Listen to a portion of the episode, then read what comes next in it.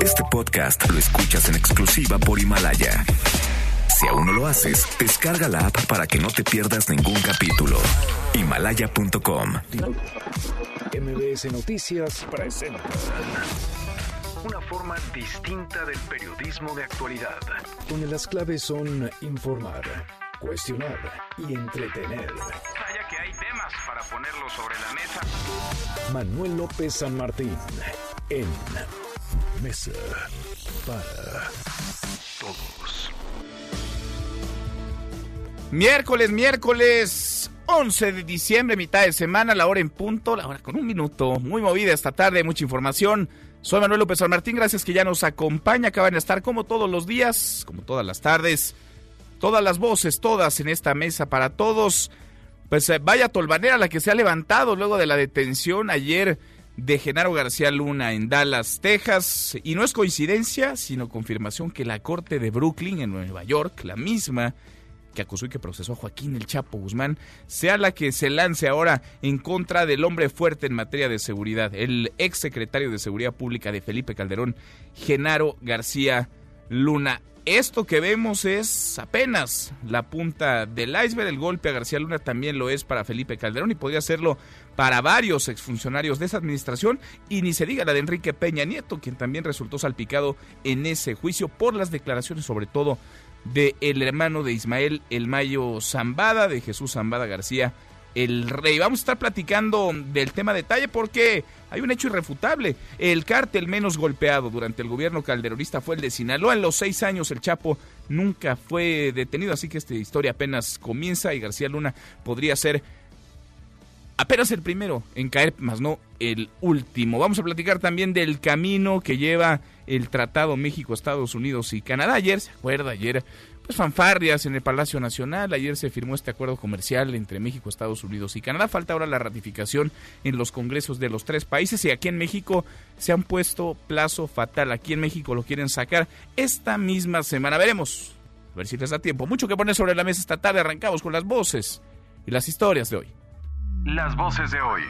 Andrés Manuel López Obrador, presidente de México. Esta organización que participó, sí la UNTA no necesariamente responde a la inconformidad manifestada por la familia Zapata. Ellos lo hicieron por decisión propia, para no mezclar las cosas. Olga Sánchez Cordero, secretaria de Gobernación. Yo creo que toda persona tiene derecho a un juicio justo, ¿no? Y a tener una defensa adecuada. Eso es lo que nosotros esperaríamos, un juicio justo. Ya se tiene conocimiento de que también el fiscal general en México ha pedido o solicitará la extradición también. Claudia Sheinbaum jefa de gobierno de la Ciudad de México. Y una ciudad de derechos significa también una ciudad en donde se permite la libre manifestación, se rescata la memoria como un derecho, se rescata la libertad de expresión como un derecho. Eduardo Contreras presidente de la Cámara de Comercio, Servicios y Turismo en Pequeño de la Ciudad de México. De acuerdo a estimaciones de la Canacope Servitur Ciudad de México sobre el consumo y la actividad comercial en la zona cercana a la Basílica de Guadalupe, se genere una derrama económica de 1.200 millones de pesos.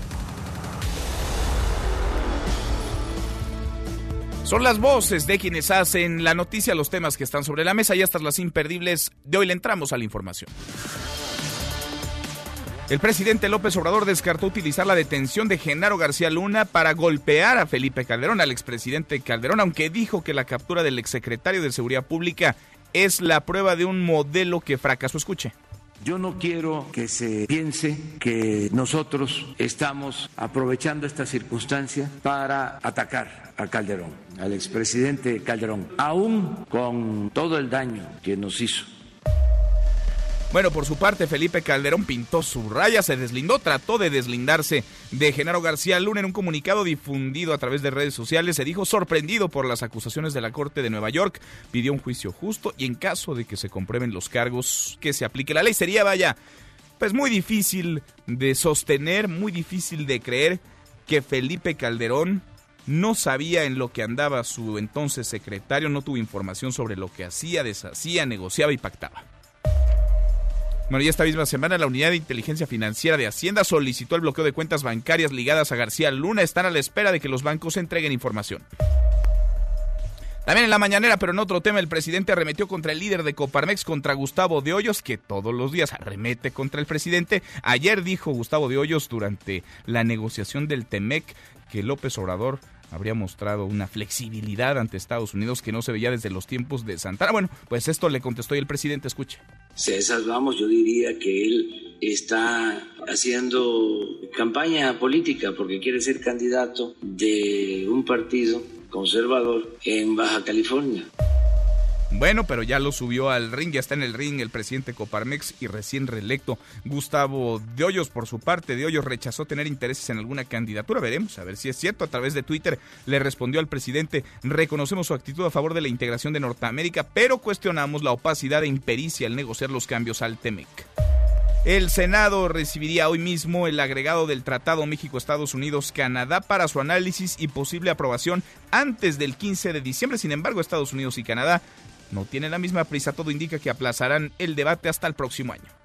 El Pleno de la Cámara de Diputados analizará hoy la ley de amnistía propuesta por el presidente López Obrador. La iniciativa perdonaría el aborto, robo simple y sin violencia, así como el narcotráfico para personas en condiciones de pobreza.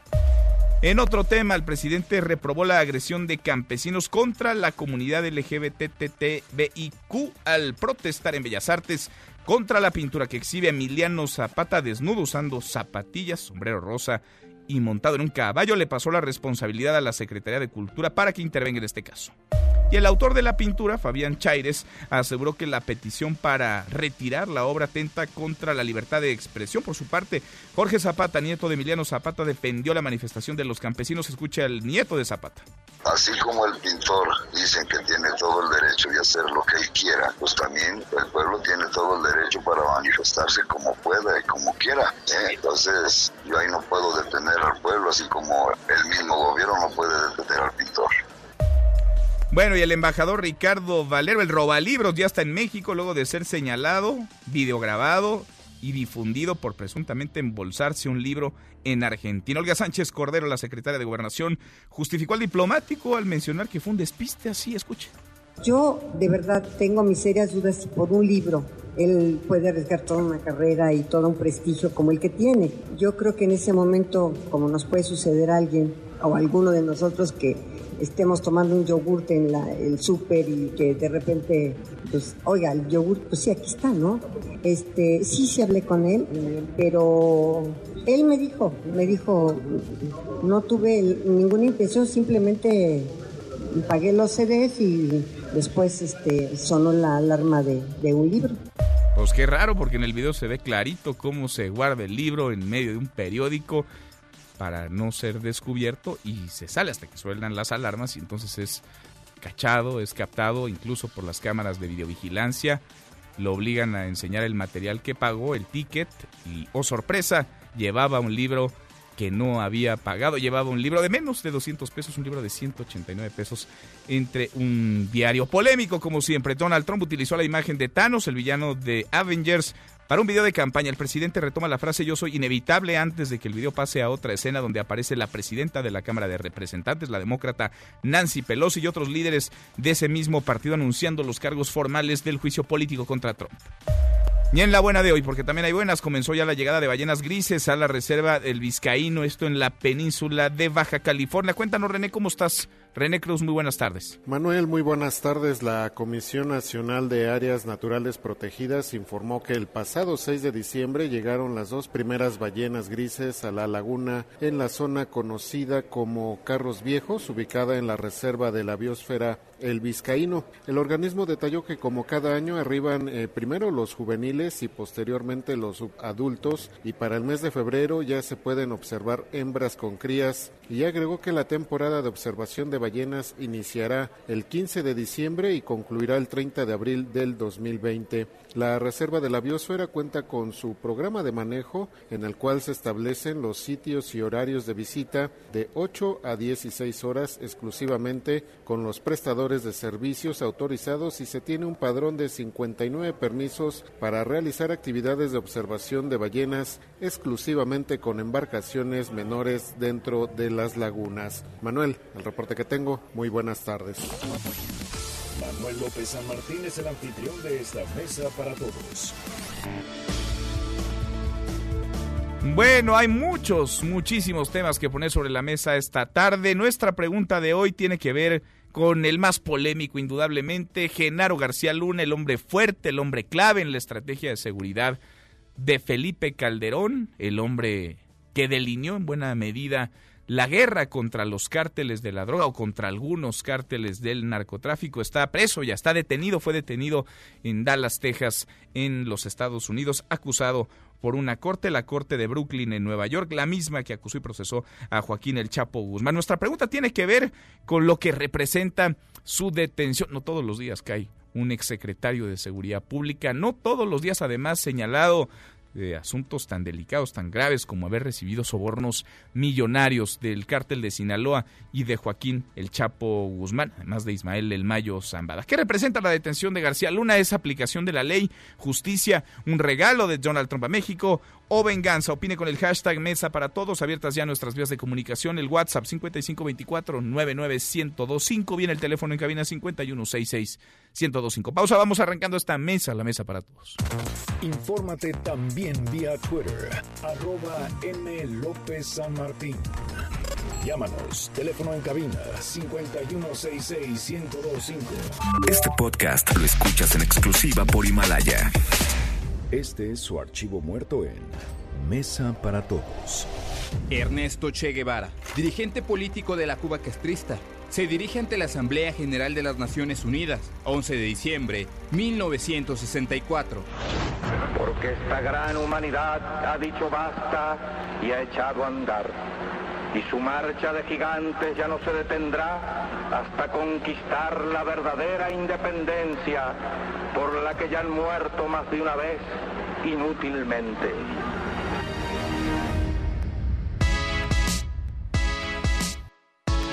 Seguimos, volvemos a esta mesa, la mesa para todos. El ministro presidente de la Suprema Corte de Justicia de la Nación, Arturo Saldívar, está dando justo ahora su informe de labores. Ahí está el presidente López Obrador, su vecino, porque pues prácticamente lo separa una calle en el centro histórico, una calle entre Palacio Nacional y el Poder Judicial, la Suprema Corte de Justicia de la Nación. René Cruz, ¿cómo van las cosas allá? René, muy buenas tardes.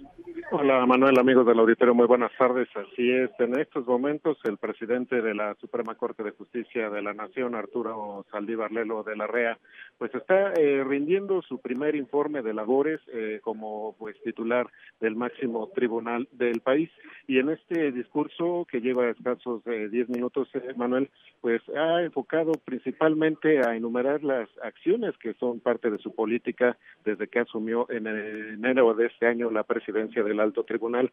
Y en este sentido Manuel pues aseguró que pues eh, ha aumentado la corrupción y reconoció que ha aumentado la corrupción lo que ha impedido el acceso a la justicia. Además de destacó que la falta de transparencia ha restado importancia a la meritocracia, en donde pues a raíz de esto pues ya se dio una práctica del nepotismo, en donde pues eh, los propios impartidores de justicia nombran eh, o dan eh, plazas laborales precisamente a sus familiares. Y en este sentido, Arturo Saldívar también señaló que existen costos de corrupción, lo que representa un flagelo que debilita a las instituciones y en este sentido pues fue enfático al señalar que el Poder Judicial no ha logrado construir una relación de confianza con la sociedad. Vamos a escuchar parte de lo que está comentando en estos momentos Arturo Saldívar. y el establecimiento de una plataforma electrónica para la identificación de redes familiares. En el rubro del combate a la corrupción hemos adoptado una política de cero tolerancia. Este año se impusieron por parte del Consejo diversas sanciones o responsabilidades administrativas, las cuales han incluido la destitución e inhabilitación del servidor público. Dentro, de esos casos hay 16 que tienen que ver con irregularidades patrimoniales, nombramientos que pretendieron encubrir posibles casos de nepotismo o, o actuación tendiente a engañar a otras autoridades o obtener beneficios de las partes en el juicio. Al respecto, destaca la destitución de un juez de distrito por corrupción, haber actuado en contra de constancias y haber incurrido en errores inexcusables en un caso de pederastia, así como las destituciones de dos magistrados de circuito por notoria ineptitud y graves irregularidades detectadas en sus declaraciones patrimoniales. Asimismo, a la par que se abatió el rezago en la atención de quejas, denuncias y procedimientos disciplinarios de oficio que existía el año pasado, se observó un marcado aumento en la presentación de quejas. Bueno, es parte de lo que dice el ministro presidente de la Corte, Arturo Saldívar, quien da justo ahora su primer informe. Había expectativa, ¿por qué? Pues porque el presidente López Obrador, si bien asistió el año pasado, no se quedó a una comida que es tradicional al término del informe. El presidente decidió en aquel momento, pues, escuchar e irse. En esta ocasión ha confirmado Andrés Manuel López Obrador que se quedará, que comerá. Hay mejor relación con el Poder Judicial y, como no, Arturo Saldívar pues la lleva bien con el presidente, tiene una buena relación, pero además el presidente ha colocado ya en el lapso del último año a tres ministras y ministros, un ministro y dos ministras en la Suprema Corte de Justicia de la Nación. A propósito del presidente, hoy la mañanera movida, por supuesto, reacciones en torno a la detención en Estados Unidos del exsecretario de Seguridad Pública de Felipe Calderón, Genara García Luna, y los acuerdos del TEMEX siguen felices, contentísimos, luego de haber firmado con el gobierno de Estados Unidos y Canadá este tan llevado y traído Teme. Cuéntanos, Nora, ¿cómo estás? Nora Bucio, muy buenas tardes. Manuel, te saludo con gusto y de la misma forma al auditorio. Y como bien lo señalas, el presidente de la República, Andrés Manuel López Obrador, reconoció que durante la negociación del TEMEC estuvo en riesgo la soberanía energética de México. Sin embargo, agradeció al presidente de Estados Unidos, Donald Trump, quien aceptó reformar esa cláusula. Escuchemos al presidente Andrés Manuel López Obrador. Ahora ya les puedo contar de que cuando estábamos en la transición como observadores, se estaba ya negociando el tratado. Y había un capítulo sobre energía que nos apergollaba, nos ataba, nos quitaba nuestra soberanía en materia energética. Durante la conferencia de prensa matutina, el mandatario señaló que la firma del Tratado de Libre Comercio entre México, Estados Unidos y Canadá ha resultado benéfica para el país y abundó que no solo se apuesta a este para el desarrollo de México, sino también al impulso de la economía popular.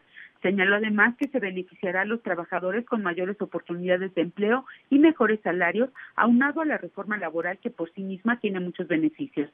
El presidente Manuel López Obrador también habló en este espacio respecto a que no cree que el expresidente Felipe Calderón Hinojosa deba de buscar ampararse ante la detención de su exsecretario de Seguridad, Genaro García Luna, ya que su gobierno no busca venganza. Escuchemos nuevamente al presidente López Obrador.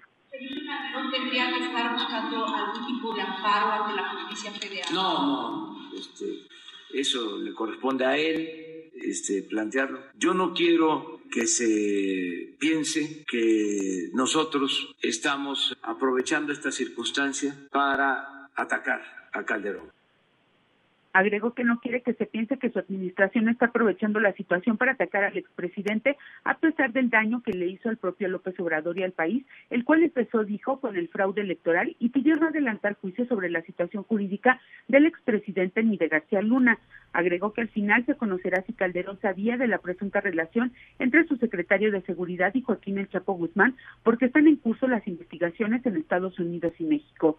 Respecto a las cuentas del exsecretario de Seguridad Pública García Luna, el presidente rechazó que estén congeladas, ya que la unidad de inteligencia financiera apenas solicitó la información al respecto, pero sí abundó que se han congelado cuentas de personas vinculadas a la delincuencia y ligadas a este caso. Por su parte, Manuel Santiago Nieto Castillo, titular de la unidad de inteligencia financiera, confirmó que esta semana fueron congeladas las cuentas de García Luna. Vamos a escucharlo. ¿Esto de las congeladas las cuentas desde cuándo fue, don Santiago? Este, esta semana. ¿Esta semana? Sí. Sin ofrecer mayores detalles, Santiago Nieto apuntó que esta medida se tomó esta semana ante las investigaciones sobre los sobornos que presuntamente habría recibido el encargado de la seguridad en el país por parte del cártel de Sinaloa. Manuel, la información. Gracias, Nora, muchas gracias, muy buenas tardes. Buenas tardes. Y es que si bien es un golpe a García Luna, lo es también para Felipe Calderón.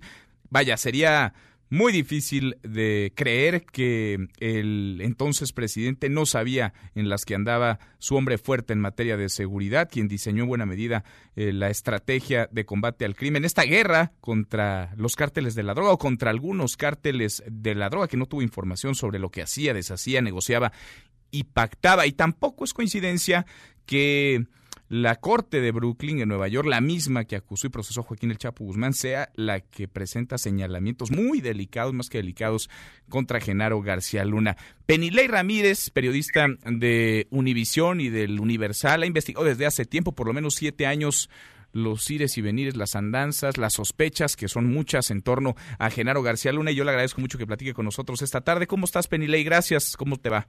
Gracias, saludos para ti, saludos a toda la audiencia. Igualmente, muchas gracias. Pues ha sido un trabajo de tiempo, de hace años. Es uno de los personajes, Genaro García Luna, más señalados, eh, digamos, del calderonismo, por lo menos. Sí, claro, por supuesto. Ha sido uno de los personajes a que mayor seguimiento le ha dado la prensa durante muchísimos años. Eh, ahora he visto en las últimas horas la cantidad de investigaciones que hay de distintos colegas desde que él estaba en la AFI, todo el caso de Florence Café, todas las investigaciones de distintos casos que tocaron a la Secretaría de Seguridad Pública durante su administración y bueno, obviamente menos en los últimos años desde que dejó de ser servidor público, pero sí hubo una amplia cobertura de lo que dijo el rey Zambada sobre él el año pasado en el juicio del Chapo. O sea que sí, sí es uno de los personajes, considero yo, más cubiertos por la prensa de México y más investigados. ¿Y más oscuros también, Penilei? Pues mira, yo no, no, no, no sé si podría decir eso. Yo eh, lo he investigado, como tú dijiste al principio, durante siete años. Sí he encontrado mucho, mucha parte de la investigación que ahora, digamos, tengo más clara. Con los años he, he, ido entendiendo, digamos, el rompecabezas. Recuerdo, ayer estaba recordando en la noche la primera investigación que hice sobre él y cómo surgió esta investigación con un tip que me dio una fuente en un desayuno. Y a partir de ahí yo tengo que decir que gran parte de lo que sé ahora sobre cómo buscar en bases de datos en Estados Unidos lo he aprendido investigando a García Luna, porque mm. hay muchísima información en bases de datos dispersas que hemos tenido que ir armando con los años y que ahora tienen sentido, pero que en ese momento parecían datos que no tenían mucha concordancia. Ahora, se trata de un hombre, pues, muy señalado, ya dices, desde hace tiempo. ¿Sorprende en ese sentido o no te llama la atención que sea justo ahora, cuando es detenido a un año prácticamente de que declarara el rey Zambada, hermano de Ismael el Mayo Zambada, en este llamado juicio del siglo, el juicio a Joaquín el Chapo Guzmán? ¿Te llama la atención el momento de la detención y los cargos que son, pues, bastante delicados en contra de García Luna? Pues mira, me llama la atención y ayer que hacía yo una historia para Univisión, estoy haciendo hoy otra historia para Univisión, en las fuentes lo que nos dicen es, sí, o sea, es muy fuerte, a pesar de que había denuncias por, por violaciones a derechos humanos de, de, agentes de la de la AFI y después de la Secretaría, eh, también hay presuntos cargos de corrupción, denuncias. A pesar de todo esto, sí es muy fuerte que haya tres cargos de narcotráfico, o sea, es decir, el gobierno de Estados Unidos no lo está acusando de haber aceptado sobornos o de ser corrupto, lo está acusando directamente de ser narcotraficante. Yo creo que eso es algo que no esperábamos, yo por lo menos nunca lo pensé que sería algo tan contundente. Y también hay muchos casos en los que hay acusaciones muy graves en los juicios y que no necesariamente son seguidas en investigaciones posteriores o que sepamos que fueron seguidas. Entonces, eh, hoy el presidente López Obrador dijo por la mañana que es una investigación que viene de mucho tiempo. No sabemos si el gobierno suyo tiene información de que sea una investigación anterior al juicio, pero por lo menos sí hay un punto de quiebre. En, eh, justamente hace un año, en 2018, cuando el rey Zambada dice que le entregó maletas con millones de dólares y a partir de ahí si hay una, un señalamiento ya en corte, digamos ya es algo on the record, por lo que los periodistas podemos empezar a señalar, a pesar de que hay trabajo periodístico muy importante anterior. Recuerdo, por ejemplo, el, trabajo de Anabel Hernández, de Jesús Esquivel, en el que ellos ya mencionaban nexos directos con el narcotráfico y parte de lo que yo he documentado era más bien un desenvolvimiento, digamos, económico que no correspondía a su sueldo como funcionario. Es un hombre rico, a decir de las propiedades que tendría, ahora sabemos que también más de 10 cuentas bancarias le han sido congeladas a él y a su círculo más cercano, pero sería un hombre millonario que pues batallaría para justificar el patrimonio que ha obtenido con base en el ingreso que recibió como funcionario público.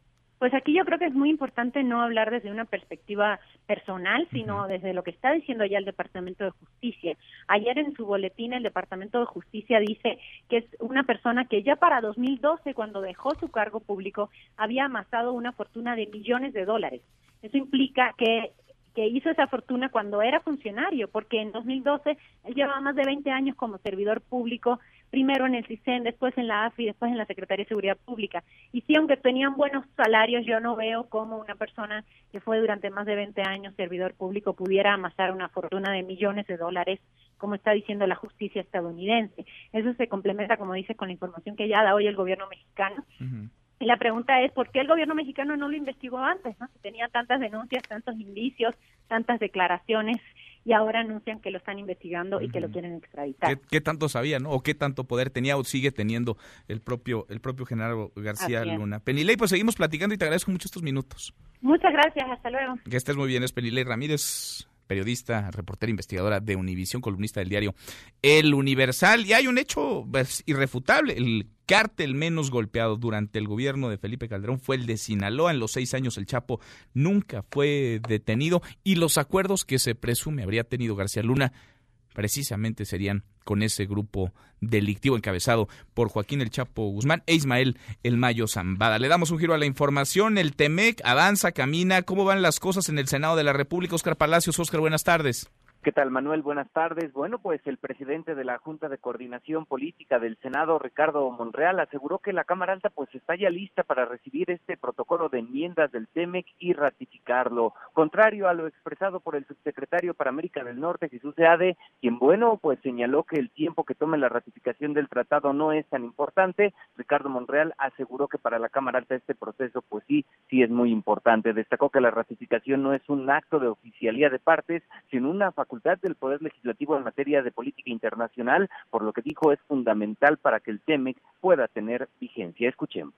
Es tan importante la ratificación que sin ella no tiene vigencia el tratado. La ratificación no es un acto de oficialidad de partes. La ratificación es una facultad de control del poder legislativo en materia de política internacional, en materia de tratados internacionales y por tal es fundamental para que pueda iniciar la vigencia. Monreal Ávila aseguró que hay un ambiente positivo de todos los grupos parlamentarios, por lo que dijo una vez que llegue este protocolo de enmienda será turnado de inmediato a comisiones a fin de que pueda ser aprobado por el Pleno de la Cámara Alta antes de que concluya el periodo ordinario de sesiones. Así lo dijo. Hay un ambiente positivo, constructivo, respetuoso de todos los grupos parlamentarios y esperamos que llegue hora para iniciar el proceso. Entonces estamos listos, tenemos ya el argumento eh, y el fundamento jurídico y legislativo de la mesa directiva para cuando llegue se turna de manera directa a las comisiones. Hay ánimo para construirlo y para poderlo ratificar sin precipitaciones, pero queremos, la mayoría de los senadores piensa que antes de que concluya el periodo, la clausura del periodo de sesión. El senador por Morena indicó que la Secretaría de Relaciones Exteriores aún está en el proceso técnico de traducción del protocolo de enmiendas, pero confío en que esta misma tarde llegue ya a la Cámara Alta. Manuel es el reporte. Buenas tardes. Muy buenas tardes, gracias Oscar. Hasta luego. Y yo le agradezco mucho al director general de Comunicación Social de la Secretaría de Relaciones Exteriores, a Roberto Velasco, que platique con nosotros esta tarde. Roberto, qué gusto, ¿cómo te va?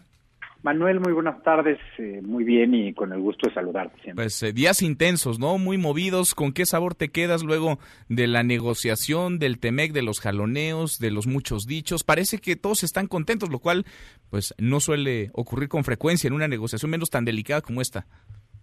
No, pues fue en una negociación de varios años, eh, con muchos momentos muy difíciles, que sin duda en cada país tuvo sus propios retos eh, pero que creo que al final del día, en efecto, a todos nos deja con un buen sabor de boca, porque se logró un ganar, ganar, ganar para México, para Canadá y para los Estados Unidos.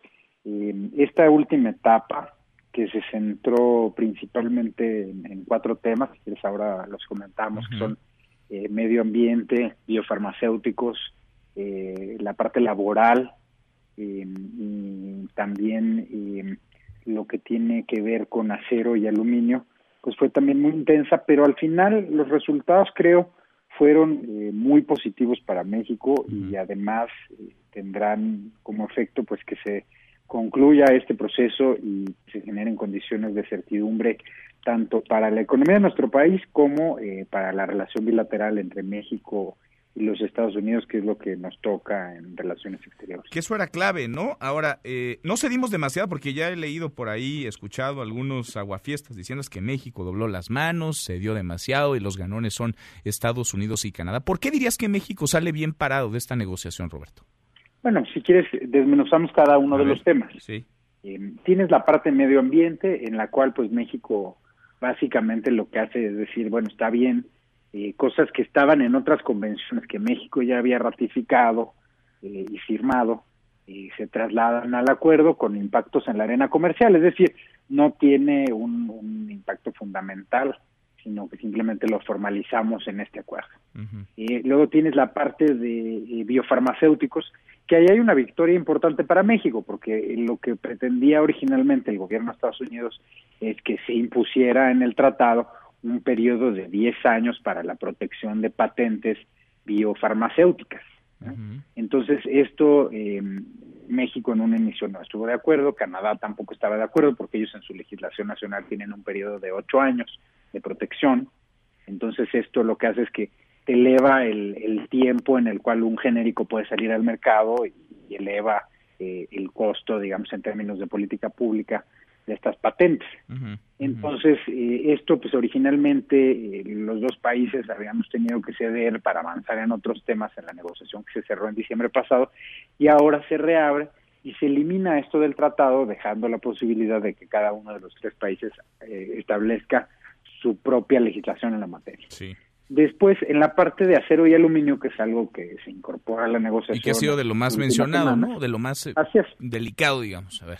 Fue algo delicado porque Estados Unidos plantea establecer una especie de reglas de origen en aluminio y acero, es decir, que se tengan que hacer más procesos dentro de la región para que se considere que tiene los privilegios o los beneficios eh, del tratado.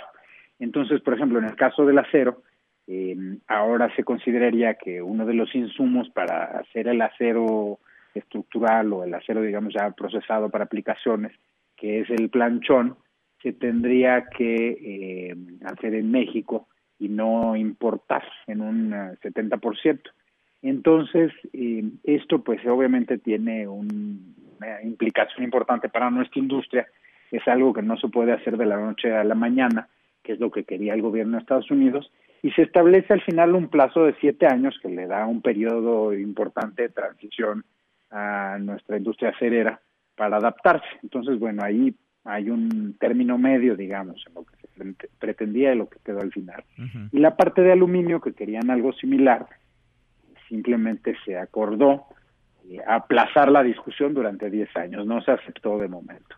Entonces, bueno, pues decía, es un término, ni siquiera diría yo medio, yo creo que los, los términos al final son benéficos para México y pueden tener efectos positivos, porque al final del día si esas industrias se terminan trasladando a México y se hace aquí eh, más eh, más eh, procesos relacionados con el acero, eso significa en México pues, mayor inversión y mayor empleo. Ahora, Roberto, se platica. Sí, bueno, a ver, dime, dime, dime. Bueno, me faltaba un tema, que es el laboral, que es quizás en el que hubo más debate. Sí, eso iba. ¿Le van a poner marcaje personal a nuestro país? No, no, no. A ver, hay que, hay que aclarar aquí varias cosas. De entrada, México hizo una reforma laboral que eso está en nuestra esfera jurídica.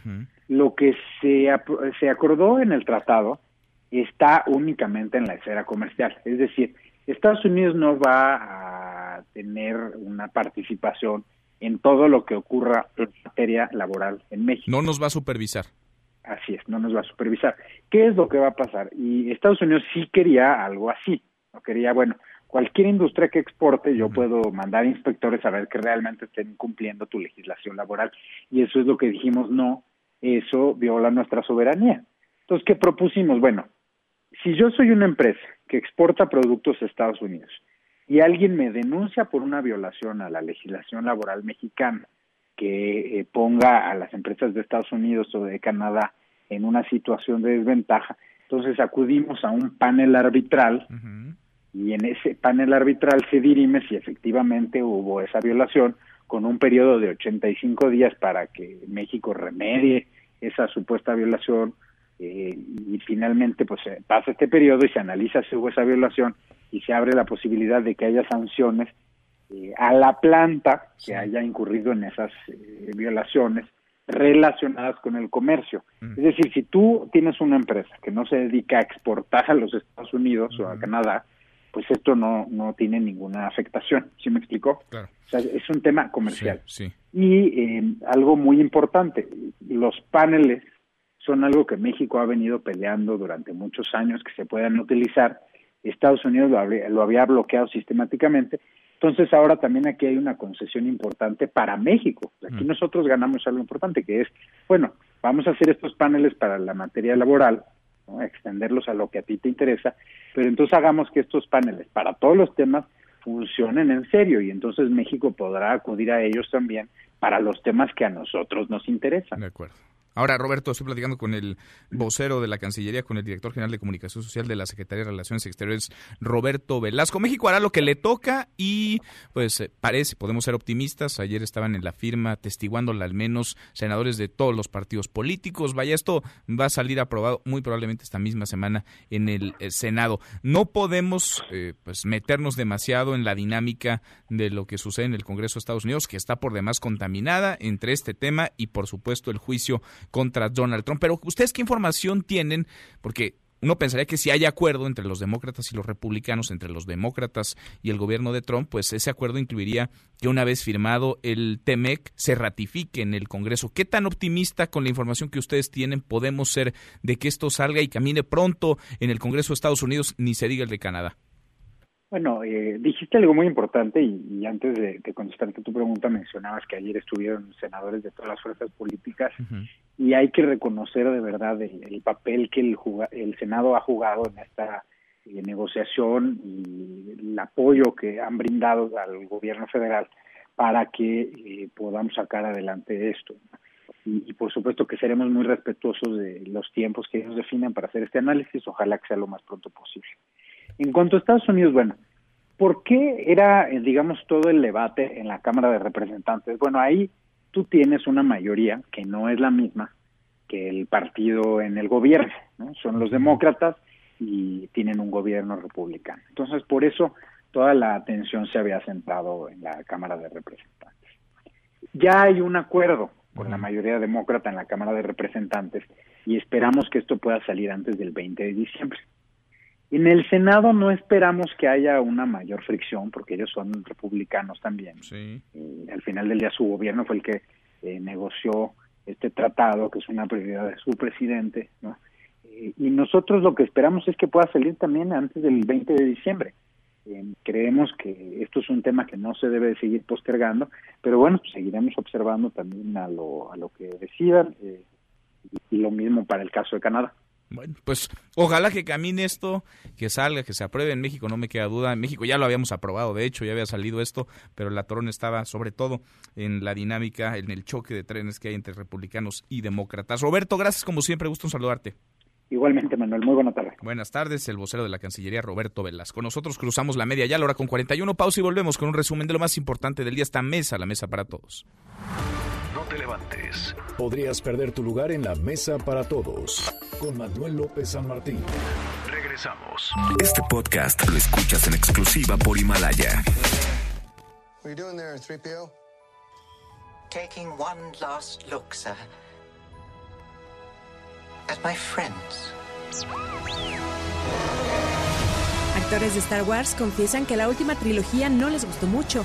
Parece que su mayor queja es que los tres héroes principales no estaban juntos y como resultado no hubo desarrollo en la relación de Rey y Finn.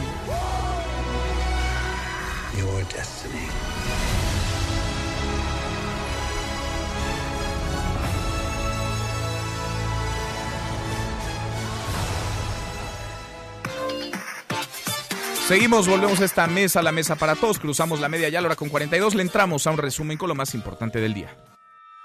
Resumen nacional.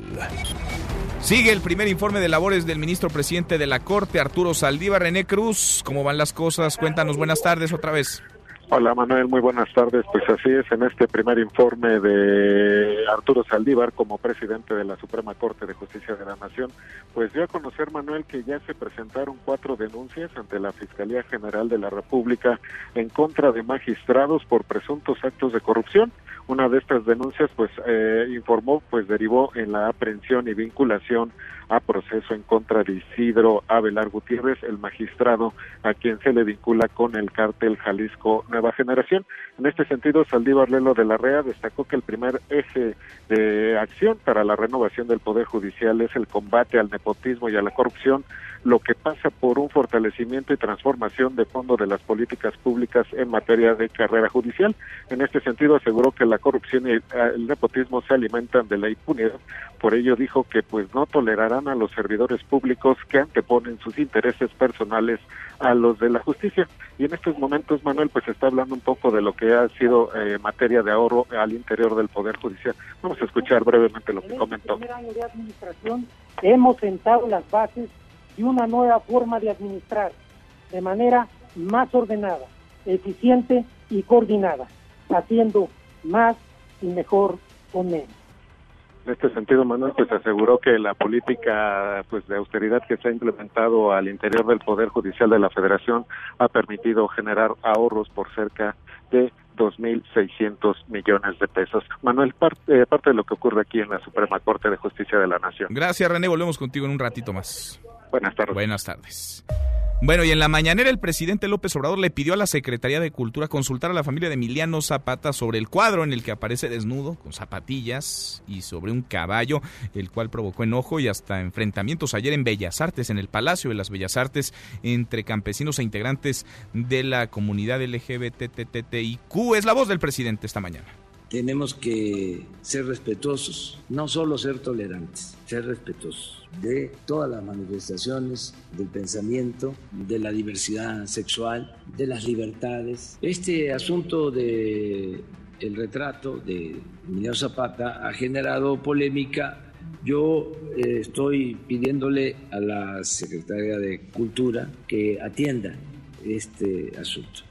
Bueno, pero la familia de Emiliano Zapata defiende lo ocurrido ayer en Bellas Artes. Cuéntanos, Edmundo, ¿cómo estás? Edmundo Salgado, buenas tardes. Buenas tardes, Manuel. Luego del enfrentamiento a golpes entre campesinos e integrantes de la comunidad lésbico-gay al exterior del Palacio de Bellas Artes, el nieto del general Emiliano Zapata Salazar, Jorge Zapata González, defendió a los campesinos al afirmar que protestaban en el lugar en contra de la pintura que muestra a un caudillo del sur afeminado y no en contra de este sector de la población. Jorge Zapata señaló que si el gobierno de México que encabeza el presidente Andrés Manuel López Obrador no puede controlar a un pintor y cuidar la figura de un hombre que luchó por los derechos del campo, la familia Zapata no podrá controlar a los grupos de ciudadanos y de campesinos que protesten o que realicen cualquier acción en contra de la obra de Fabián Chaires. Así como el pintor dicen que tiene todo el derecho de hacer lo que él quiera, pues también el pueblo tiene todo el derecho para manifestarse como pueda y como quiera. ¿eh? Entonces yo ahí no puedo detener al pueblo, así como el mismo gobierno no puede detener al pintor. El descendiente del caudillo del sur dejó en claro que seguirán con sus acciones legales y sociales hasta que dicha pintura sea retirada de la exposición Zapata después de Zapata, exhibida en el Palacio de Bellas Artes. Hasta aquí mi reporte, continuamos en Mesa para Todos.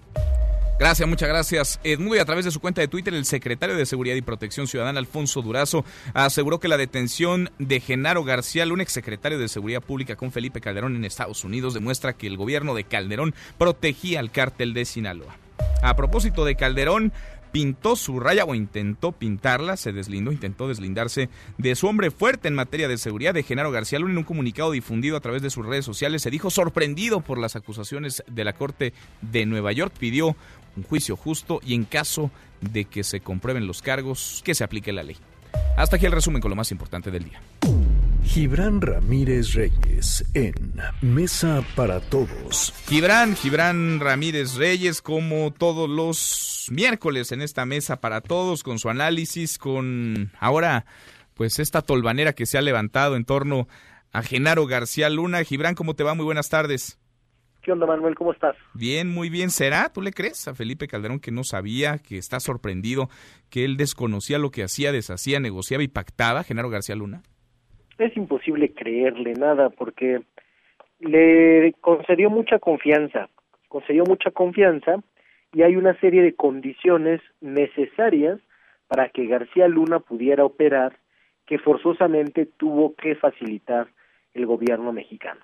Es decir, uno no le da cuarenta mil efectivos más a la corporación de la que es titular en última instancia de alguien que uno no sabe qué es lo que hace el Ejecutivo es responsable, el presidente es responsable de todo el Poder Ejecutivo, pero primordialmente de sus secretarios. Hay un entramado general eh, que se devela con la captura, con el silencio sepulcral de ayer y con lo que parece un nado sincronizado hoy de todo mundo, todo mundo condenando a García Luna, ya sea gente que estuvo en el gobierno, en los medios de comunicación apoyándole, en la consultoría o hasta en despachos de abogados.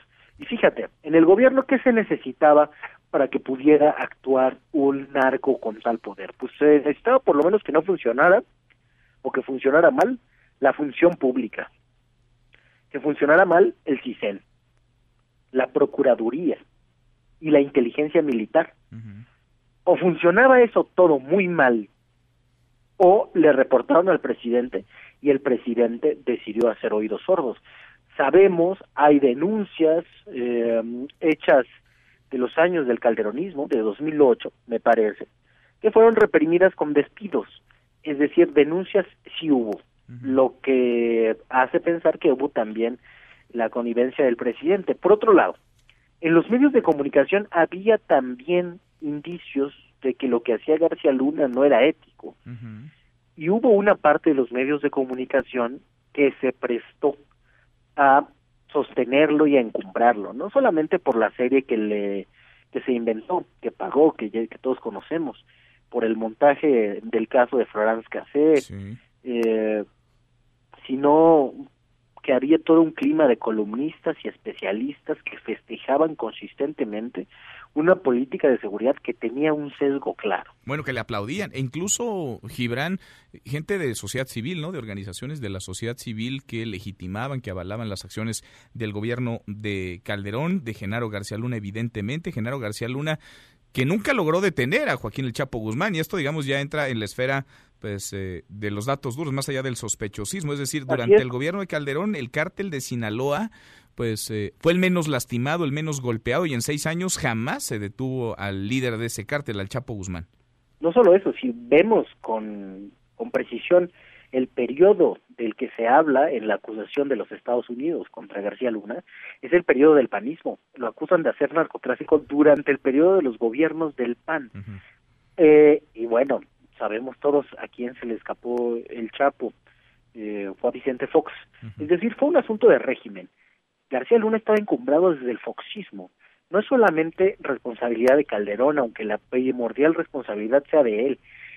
Tener todas estas condiciones desde 2001 hasta acá y en puestos tan sensibles como la AFI o la Secretaría de Seguridad Pública implica la connivencia de muchos funcionarios, es decir, de una buena parte del gobierno. Este señalamiento, en ese sentido, se puede hablar de un narcogobierno durante el panismo. ¿Podría llegar esta acusación, este señalamiento a Felipe Calderón, Gibran?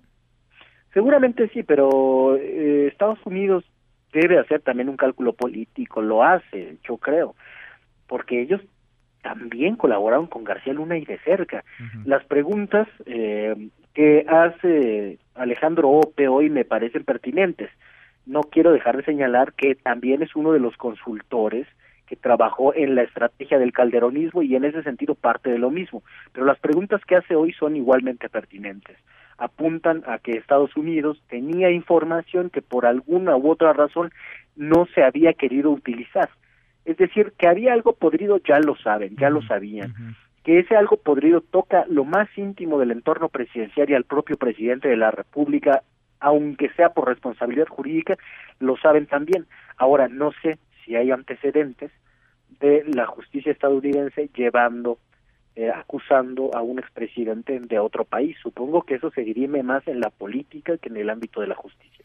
Pues lo veremos, porque esto parece apenas la punta del iceberg y no es casualidad, sino confirmación, ¿no, Gibran? Que la Corte de Brooklyn, la misma que juzgó, que procesó y que sentenció, que acusó incluso en un principio a Joaquín El Chapo Guzmán, sea la que ahora se ha lanzado contra Genaro García Luna, en buena medida por los dichos vertidos en ese juicio, el llamado juicio del siglo. Pues lo vamos platicando, se va a poner por decirlo menos, divertido. Gibran, gracias. Sí, no, gracias a ti. Muy buenas tardes, es Gibran Ramírez Reyes en esta mesa para todos. Pausa y volvemos, hay más.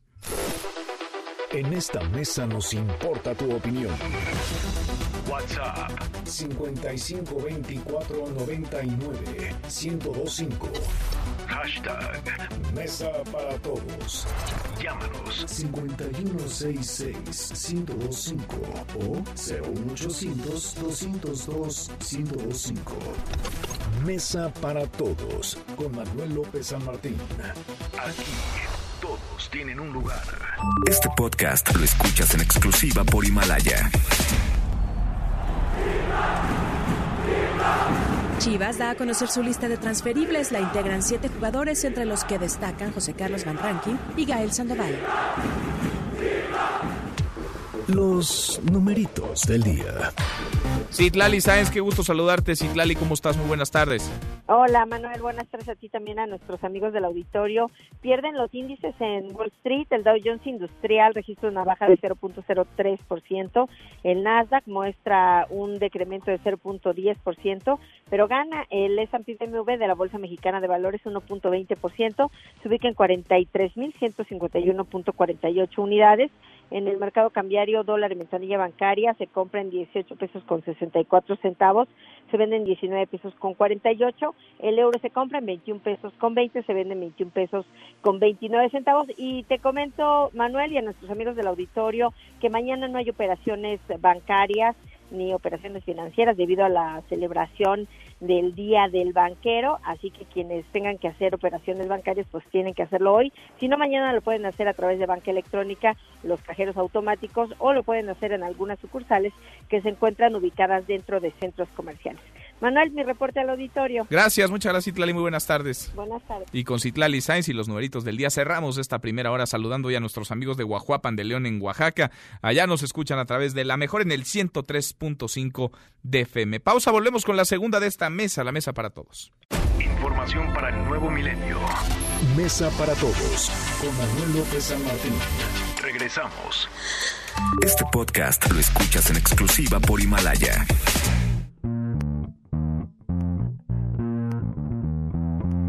El 11 de diciembre de 1961 nace Darryl Jones en Chicago, Illinois, Estados Unidos. Es un bajista afroamericano que pese a tocar habitualmente con la banda y haber grabado los últimos seis discos, no es un Rolling Stone.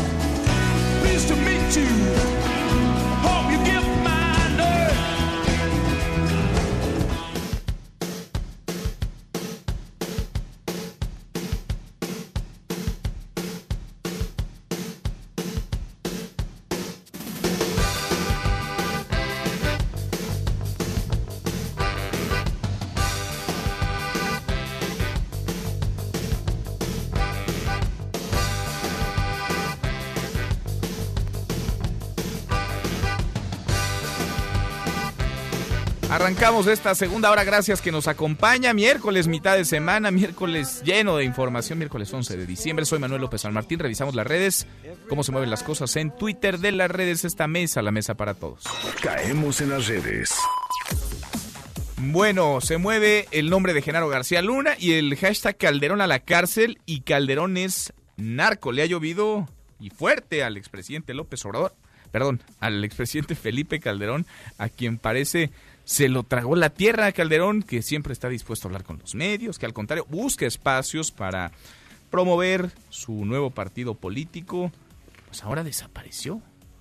Felipe Calderón de vez en vez manda un tuit muy esporádico pintó su raya o trató de deslindarse de Genaro García Luna a través de un comunicado difundido en sus redes sociales. Se dijo sorprendido por las acusaciones de la Corte de Nueva York, pero pues no ha aparecido el expresidente Calderón. Difícil creer que no estaba al tanto de lo que hacía, deshacía, de lo que negociaba, de lo que pactaba su hombre fuerte en la estrategia de seguridad. Genaro García Luna, que fue secretario de Seguridad Pública durante esos seis años el cártel de Sinaloa fue el menos golpeado en esa guerra contra el crimen organizado, contra algunos cárteles de la droga. El Chapo Guzmán vivió impune, libre, los seis años, jamás fue apresado.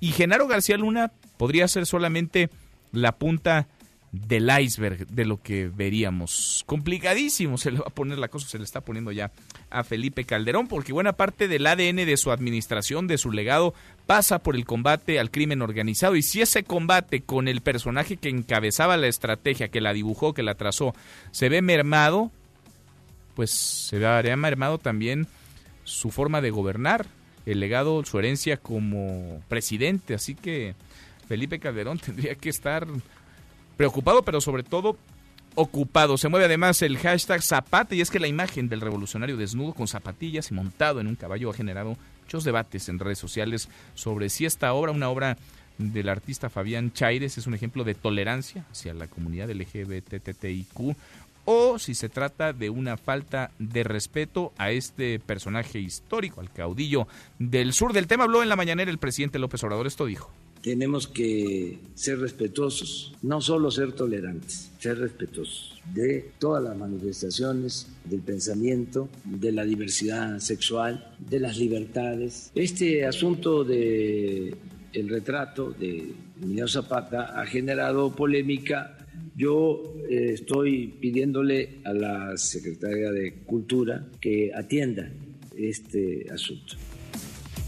Bueno, ahí está el tema polarizado. Ayer hubo un choque, un enfrentamiento en el Palacio de las Bellas Artes entre activistas de la comunidad LGBTTIQ y campesinos, organizaciones campesinos que exigían fuera retirado el cuadro, la pintura de Emiliano Zapata y quemada. Incluso se mueve además el hashtag Basílica de Guadalupe. Llegó el día.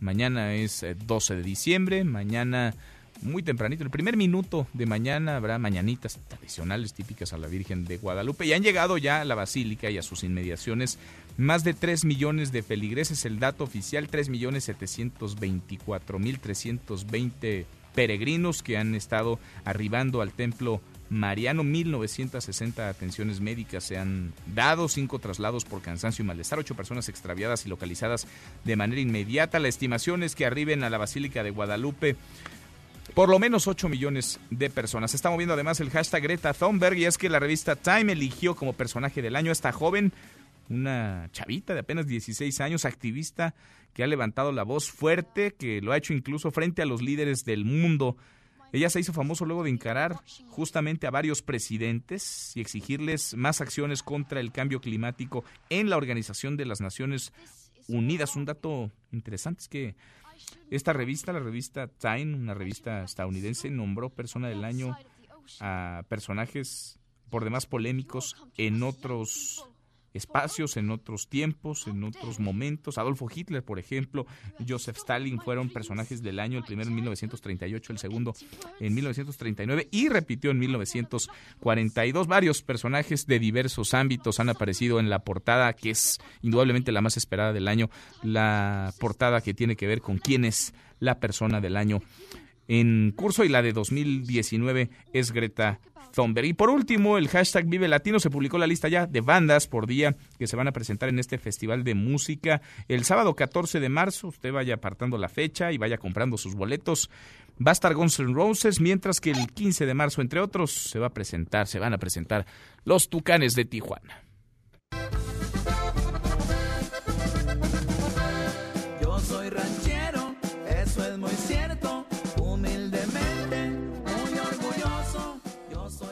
Deportes con Nicolás Romay. Querido Nico, qué gusto saludarte, ¿cómo estás? Bien, Manuel, con el gusto de saludarte a ti y a toda la audiencia de Mesa para Todos. Muchas cosas que contar. Empezamos con la Liga MX. ¿Por qué? Porque se fue pulido sí. a Estados Unidos, a la MLS, pero ya llegó JJ Macías espectacular el refuerzo, regresa a casa, vivió momentos complicados en en Chivas porque de alguna manera Chivas pasaba por un momento complicado, eh, JJ Macías andaba en buen momento y sin embargo nunca se, se llegó a adaptar, nunca lo apoyaron, no le dieron el cariño necesario, esa es mi, mi sensación, y decidió irse a León y en León triunfó, en León la rompeó, llegó hasta selección nacional. Y ahora que regresa me parece que la palabra de Ricardo Peláez de, de Luis Fernando Tena decir te vamos a proteger, te vamos a cuidar, te vamos a respaldar, va a ser muy importante. Entonces regresa JJ Macías, me parece que poniendo en una balanza, se va pulido, pero llega JJ Macías, sale ganando Chivas. ¿eh? Se está armando bien el Guadalajara, muy bien. se están armando muy bien, Nico. Muy bien, y, pues tendremos que, estar pendientes de lo que haga el Guadalajara, que ya esté en pretemporada, que, que buscará de alguna manera el darle alegrías a la afición, que ya de por sí se está emocionando con los refuerzos, pero al final hay que ganar, ¿no? al final hay que ganar, pero eh, no, no sé si coincidas conmigo, Manuel Inquez, a Mauri Vergara está haciendo su chamba, que es darle dinero a Ricardo Peláez. Ricardo Peláez está haciendo su chamba, que es gastarlo bien, o a nuestro entender bien. Y ahora Luis Fernando Tena tendrá que hacer su chamba, que es pues toda esta materia prima hacerla funcionar. Pues no habría, no habría ningún pretexto. Ahora está raro, Nico, que cuando estamos previo a la final, hablemos de, sí, de el Chivas, fútbol sí. estufa, ¿no? Y de las pero, sí. bajas, las altas de los diferentes equipos. Pero bueno, es lo que está pasando con las Chivas. Por cierto, Manuel, ya tiene rival el Monterrey, el SAD, equipo de Xavi Hernández, que dirige Xavi Hernández, locales en Qatar, jugarán contra Monterrey, contra los Rayos de Monterrey, los cuartos de final del Mundial de Clubes. Recordar que si Monterrey avanza, enfrentaría a Liverpool. Esos equipos son como un volado, ¿no, Nico? No sabemos Sí, nada de ellos. na- nada. O sea, pueden perder 5-0, le pueden meter 5 goles a los rayados. Hoy sufrió muchísimo el SAD, eh, se fueron hasta tiempo extra, pero bueno, ahí consigue ya el, el triunfo y avanzan a la a los cuartos de final. Estaremos pendientes de lo que pasa en el Mundial de Clubes, como también pendientes estamos de la Champions League. El Atalanta le ganó 3 por 0 al Shakhtar, el Manchester City 4 por 1 al Dinamo de Zagreb y en estos momentos ya arrancaron los eh, partidos de las 2 de la tarde. Real Madrid está empatado con Brujas 0 por 0, PSG 0 por 0 con Galatasaray, Juventus está empatando también 0 por 0 con el Bayer Leverkusen. Buenos partidos, el Atlético de Madrid que se juega la vida, Ujú. 0 por 0 con el Lokomotiv, el Bayern Múnich contra Tottenham también 0 por 0. Hay muy buenos partidos en la jornada del día de hoy. ¿Qué le pasó a tu Inter de Milán, Nico? No, ojalá fuera mío, querido Manuel. Pues nada, ¿No le no vas pudo contra los suplentes, no, no, no pudo contra los suplentes del Barcelona. Increíble, también mucho mérito para el Barcelona, ¿eh? Claro. que ya tenía asegurado el primer lugar de grupo y ayer le gana al Inter de Milán. Bueno, oye Nico, a ver si platicamos en el transcurso de esta semana de la sanción, ¿no? A Rusia, Rusia que se quedaría fuera Increíble. de los Juegos Olímpicos y del Mundial de Fútbol por dopaje, por hacer Sí. trampa. Es una sanción de cuatro años sobre todos los atletas rusos que los pues impide, que les impide eh, parte- competir en cualquier justa ya sea Juegos Olímpicos, ya sea Copa del Mundo. En Juegos Olímpicos, Manuel, fíjate, sí van a poder estar los atletas rusos, pero bajo la bandera del Comité Olímpico Internacional, no defendiendo la bandera de Rusia. En el Mundial, pues es imposible esto. Imposible, no van, de plano. No van. Y no es la primera sanción, ¿no? Ya también los han cachado en otros momentos a los Sí, rusos yo creo que es más, se tardaron muchísimo en sancionarlos así tan drásticamente, porque ya había muchas investigaciones en su contra. Pues ahí está el tema. Nico, en un ratito entonces los escuchamos. Oye, ¿el América qué va a hacer? Estos días fueron de vacaciones, se van de, de vacaciones, compras, ¿qué hacen? adelantará Navidad, ¿no? Yo creo que la van a festejar por ahí del que 20 de diciembre, Sí. para el 26 estar bien, ¿no? Pues mientras no le empaquen como Andy Ruiz en esta temporada de descanso que tienen, Sí. al contrario, me imagino están concentrados, ¿no? Y entrenando todos los días. Sí, sí están entrenando. Les dieron dos días después de eliminar a, a Morelia y tendrán que regresar a los entrenamientos y prepararse. Bueno, ahí está Nico, los escuchamos un ratito más. Perfecto, Manuel, a las 3 de la tarde marca claro por MBS Radio en esta misma estación. Un abrazo, Nico, gracias. Igual, saludos. Nicolás Romay con los deportes. Pausa antes, una vuelta por el mundo de la mano de mi tocayo Manuel Marín y volvemos. Hay más en esta mesa, la mesa para todos. Internacional. La famosa revista Time reconoció a la activista ecológica Greta Thunberg como la persona del año por su papel como líder contra el cambio climático. Es la voz de la joven de 16 años que se encuentra en la cumbre climática en Madrid. La cumbre del clima debería servir para tratar de encontrar soluciones holísticas. Sin embargo, la COP parece haberse convertido en una especie de oportunidad para que los países negocien los vacíos existentes y para que eviten aumentar sus correspondientes pretensiones. A unas horas de las elecciones generales en Inglaterra, las encuestadoras redujeron su predicción de mayoría para los conservadores del primer ministro Boris Johnson. Será mañana cuando los británicos decidan si dan su apoyo al gobierno actual, que busca a toda costa la salida de la Unión Europea, o deciden dar una oportunidad al Partido Laborista. Tu opinión cuenta y a nosotros nos interesa. Llámanos del interior de la República al 01800-202-1025. Síguenos en Twitter, arroba M. López San Martín. Hashtag Mesa para Todos. Este podcast lo escuchas en exclusiva por Himalaya. Realizarán foro para renovar y expandir Ecobici. El 16 de diciembre se realizará un foro abierto en el que se abrirá un canal de comunicación con las empresas interesadas en el proyecto.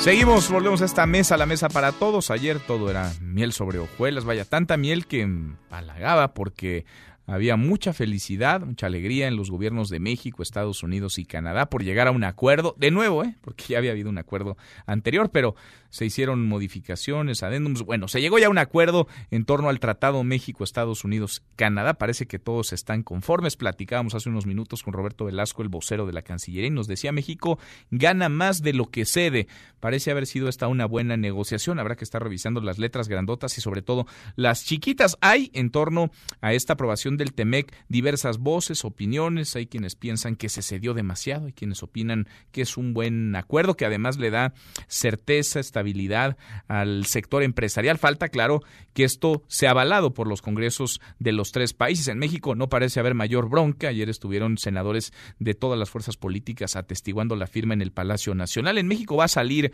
quizá esta misma semana, pero en Estados Unidos los tiempos son distintos. ¿Por qué? Pues porque ya todo está contaminado con el ambiente electoral y el choque de trenes entre demócratas y los republicanos, pero sobre todo demócratas y Donald Trump con el asunto del juicio político al presidente, pues hace que no podamos ser del todo optimistas. Yo le agradezco mucho a Moisés Kalach, que ha estado pues desde el primer momento de la renegociación del Tratado de Libre Comercio América del Norte, del TEMEC, siguiéndola muy de cerca, participando además de manera muy activa el coordinador del Consejo Consultivo Estratégico para las Negociaciones Internacionales del Consejo Coordinador Empresarial que platique con nosotros esta tarde. ¿Cómo te va, Moisés? Hola, ¿cómo estás, Manuel? Muy buenas tardes y gracias por la invitación. Al contrario, muchas gracias a ti por platicar con nosotros. ¿Qué te parece así de entrada de saque el TEME? ¿Qué tan bueno, qué tan mal acuerdo comercial? No, bueno, eh, hemos hemos venido obviamente eh, dando seguimiento a esto en los últimos en los últimos tres años y me parece que hay que pues, un poco ponerlo en perspectiva y, poder hacer un análisis un poquito más eh, más profundo. Primero que nada venimos de, de una de tres años donde eh, pues me sorprenden con este este mensaje del presidente Trump que se quiere salir del tratado una vez que tomó tomó eh, posición en la oficina oval. Después pasamos por todas estas crisis que ustedes ya conocen, altibajos, salidas del tratado, elecciones presidenciales importantes en nuestro país. El peor tratado, decía, ¿no, Moisés? El presidente Donald Trump decía, el peor tratado en la historia de los tratados. Pasamos del peor tratado en la historia de la humanidad al mejor tratado del mundo en, en, ese periodo de tres años que se sienten como diez, que fueron tres. Eh, pero lo importante es que en medio de eso también nuestro país pasó por una transformación importante eh, de, un, de dos gobiernos, digamos, con visiones diferentes, el gobierno del presidente Peña Nieto y el, gobierno del presidente actual, el presidente López Obrador. Pero además de eso también hubo elecciones en, con nuestros países, eh, socios comerciales, países vecinos, en donde importantemente el Congreso americano pasa a manos del Partido Demócrata y ahí es donde se reabre, digamos, esta negociación. Sabemos que Israel no estaba así. Entonces, después de esa foto, el tener un cierre el día de ayer, después de volver a la mesa de negociación y volver a tener que poner temas en la mesa, si lo vemos en un contexto global, en la parte internacional, en la parte de largo plazo en nuestro país, sin duda es una gran noticia permanecemos dentro de América del Norte, el club más, más exclusivo e importante del mundo, la zona comercial más eh, más interesante y de mayor de mayor crecimiento. Bueno, no de mayor crecimiento porque hace crecer más rápido, pero para nosotros la más importante por mucho, eh, con un socio comercial que es el socio más importante económicamente del planeta.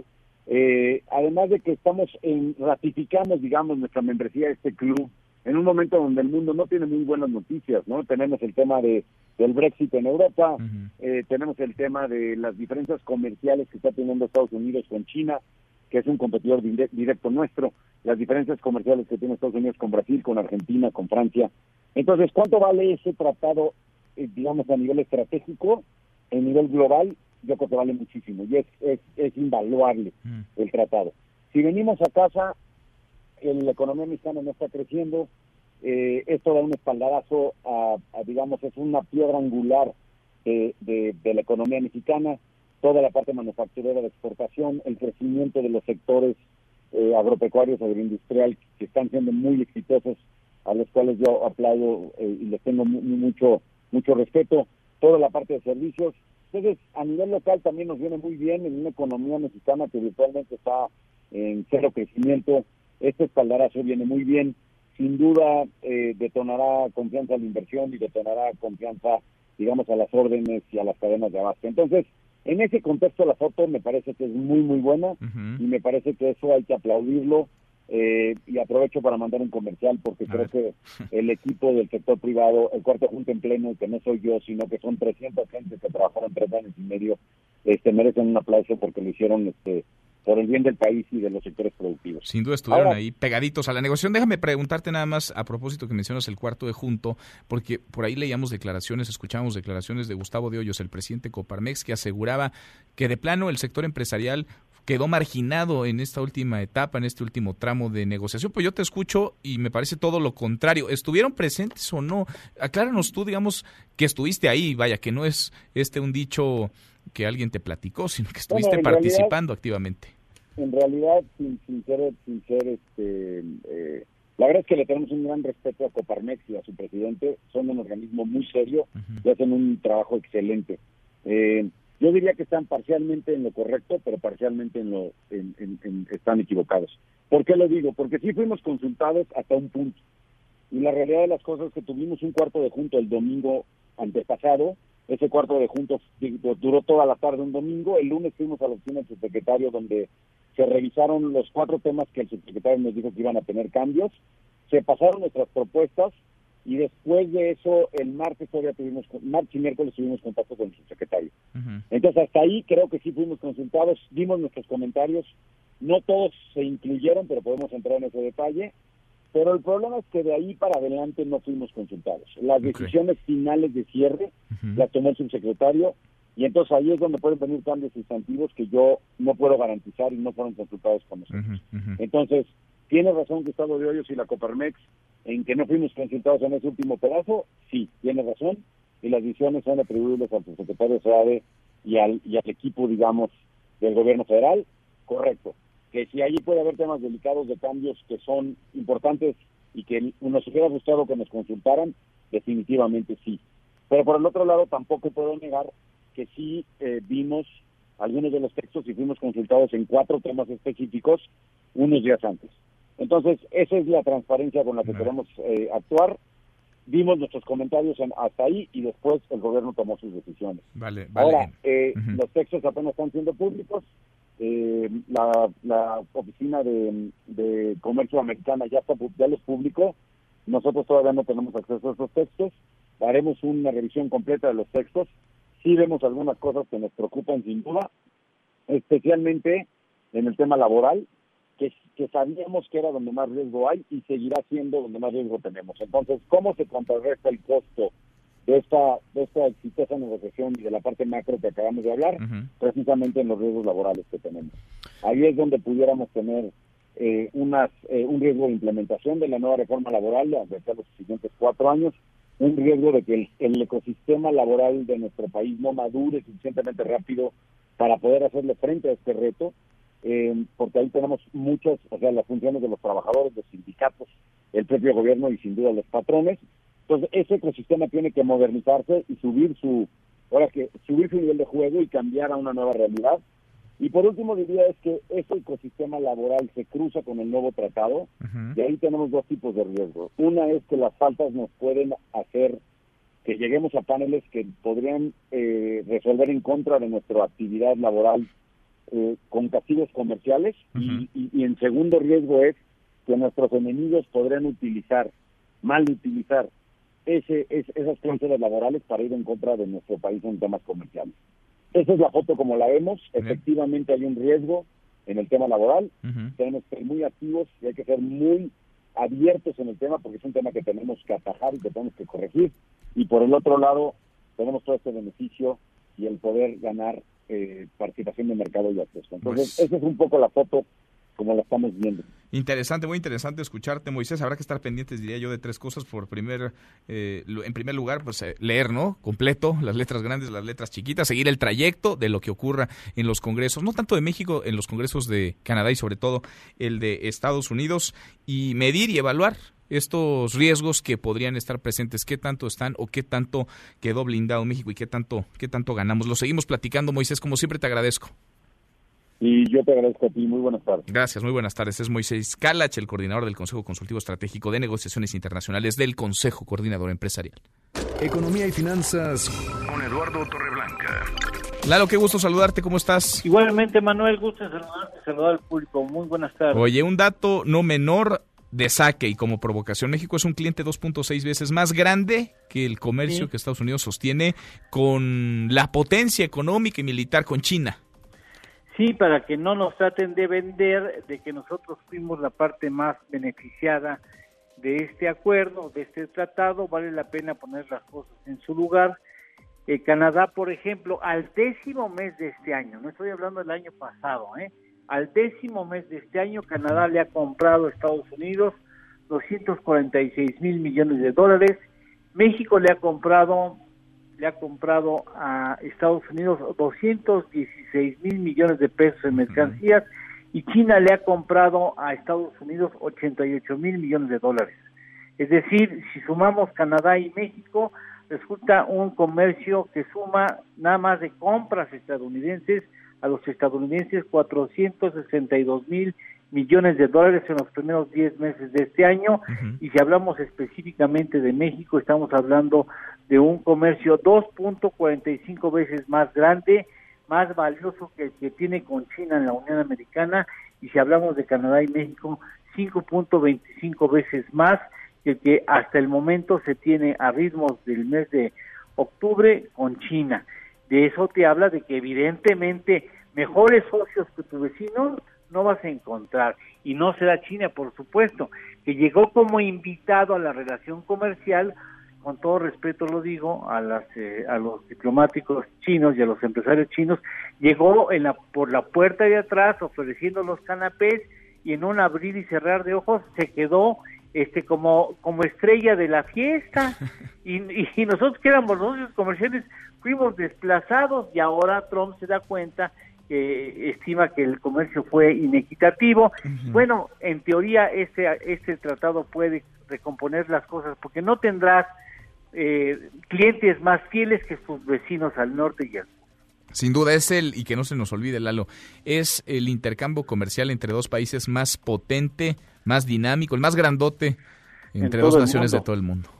Sí, efectivamente. Fíjate, nosotros estamos exportando a ritmos de mil millones de dólares nuestro comercio. No, y no nos entenderíamos, ¿eh? Unos sin otros. Claro, México depende muchísimo de Estados Unidos, pero también del otro lado de la frontera dependen de nosotros en buena medida. ¿Lalo, tenemos postre? Por supuesto. ¿Sabes cuántas personas en el mundo tienen más de mil millones de dólares en activo? A ver, ¿cuántas? Nada menos que 2.101 personas. En este año serán menos 4.3% respecto al año anterior. Esos son los multimillonarios, ¿no? Esos sí son los multimillonarios, los billionaires, ¿no? Qué cosa. Lalo, algún día estaremos en esa lista. Un abrazo. Sí, claro que sí. Gracias, Manuel. Muy buenas tardes. Eduardo Torreblanca, con él vamos a ir un corte, una pausa, vamos cruzando justo ahora la media, la hora con 30. Regresamos con un resumen de lo más importante del día, esta mesa, la mesa para todos. Información para el nuevo milenio. Mesa para todos con Manuel López San Martín. Regresamos. Este podcast lo escuchas en exclusiva por Himalaya. No hay ningún sentido de urgencia en absoluto. Nuestros líderes no se están comportando como si estuviéramos en una emergencia. Dedica Greta Thunberg reconocimiento a jóvenes activistas. La joven activista sueca admite estar sorprendida por su designación como persona del año por parte de la revista Time y dice que se la dedica a todos los activistas jóvenes. Seguimos, volvemos a esta mesa, la mesa para todos, cruzamos la media ya, la hora con 32. Vamos con un resumen de lo más importante del día. Resumen. Resumen. Concluyó ya el informe de labores del ministro presidente de la Corte, Arturo Saldívar. René Cruz, cuéntanos, René, ¿cómo estás? Buenas tardes.